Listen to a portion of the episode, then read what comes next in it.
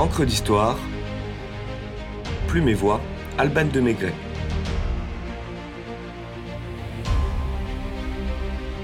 Benjamin Delessert, philanthrope, baron du sucre.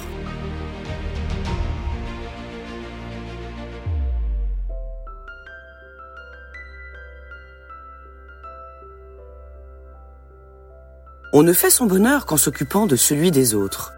Peut-on lire dans le Guide du bonheur de 1839 L'auteur de cette maxime bienveillante peut sans doute se targuer de l'avoir mise à exécution et rendre sereinement son dernier souffle le 1er mars 1847 à l'âge de 74 ans. De sa jeunesse protestante et lyonnaise, Benjamin Delessert retient l'empreinte de personnalités marquantes des Lumières avec qui ses parents entretiennent des liens d'amitié, comme Jean-Jacques Rousseau ou Benjamin Franklin. Envoyé avec son frère en Grande-Bretagne, pays phare de la révolution industrielle, le jeune homme y rencontre l'ingénieur James Watts, rentré dans la postérité pour sa machine à vapeur, et suit les cours d'Adam Smith, le père de l'économie politique.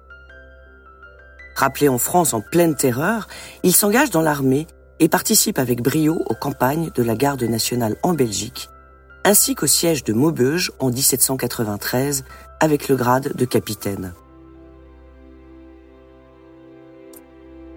Installé à Paris et fort de ses expériences, Benjamin se lance corps et âme dans différents projets, à l'image de sa curiosité et de son caractère passionné.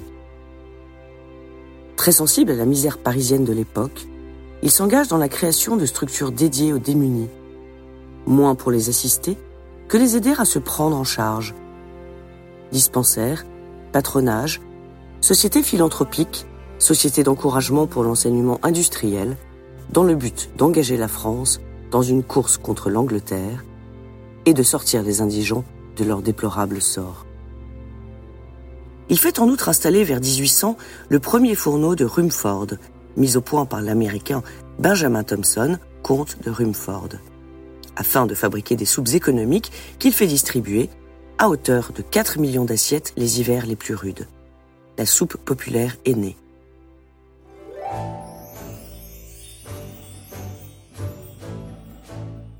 Fasciné par les prouesses de l'industrie, il installe à Passy une filature de coton en s'inspirant des techniques de Watts. Vers 1806, le blocus continental provoque une flambée des prix du sucre importé d'outre-mer. Napoléon Ier cherche alors une alternative à la canne à sucre antillaise afin de devenir autonome sur cette denrée recherchée et extirper aux Anglais une source de revenus conséquente. Grâce à son génie et sa volonté, Encouragé par Chaptal, après six ans de recherches acharnées avec son ingénieur en chef Jean-Baptiste Keruel, Delessert perfectionne ses machines à vapeur. Il parvient à mécaniser le procédé du chimiste allemand Andreas Margraf extraire avec une incroyable modernité le sucre de betterave sous le nom de procédé Bon Matin. En 1812, l'empereur, accompagné de son ministre de l'Intérieur Montalivet, visite l'usine révolutionnaire de Passy. Médusé par tant d'efficacité, il aggrave sa propre légion d'honneur sur l'habit du chef de l'industrie sucrière, à qui il accordera deux mois plus tard le titre de baron d'Empire. On peut lire le lendemain ce titre dans le Moniteur universel. Une grande révolution dans le commerce français est consommée. Cette performance technique offre à la France une réelle indépendance économique en termes de sucre, et bien que l'addition soit salée pour Napoléon, elle ne le sauvera pas de la déconfiture.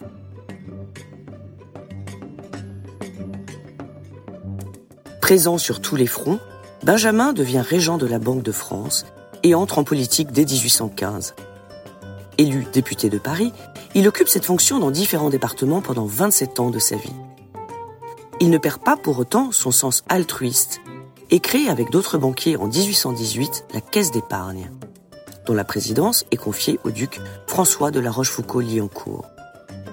Il s'agit du premier organisme de dépôt d'argent ouvert à tous sans aucune exclusivité, qui permet un placement garanti et rémunéré sur le fameux livret A. À la mort de Delessert, la France dispose de 350 agences, œuvre qui demeure sans aucun doute la plus grande fierté de son initiateur, puisqu'il a demandé à ce que soit gravé sur sa tombe en guise d'épitaphe ces quelques mots. Sigi, l'un des cofondateurs des caisses d'épargne.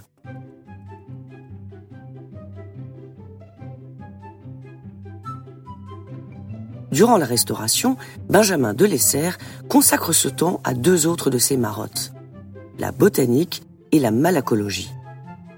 Savant furteur, aidé des plus éminents botanistes de son temps, comme Alexander von Humboldt ou Aimé Bonpland, il constitue les plus grandes collections particulières avec quelques 250 000 spécimens et 150 000 coquilles, aujourd'hui visibles au conservatoire et jardin botanique de la ville de Genève. Ce sage, comme un siècle en produit peu, n'est pas sans rappeler Théophraste Renaudot, fondateur notamment des petites annonces d'emploi et du Mont de Piété deux siècles avant lui. Vous pouvez d'ailleurs retrouver l'histoire du Mont de Piété dans l'épisode 13 d'Encre d'Histoire.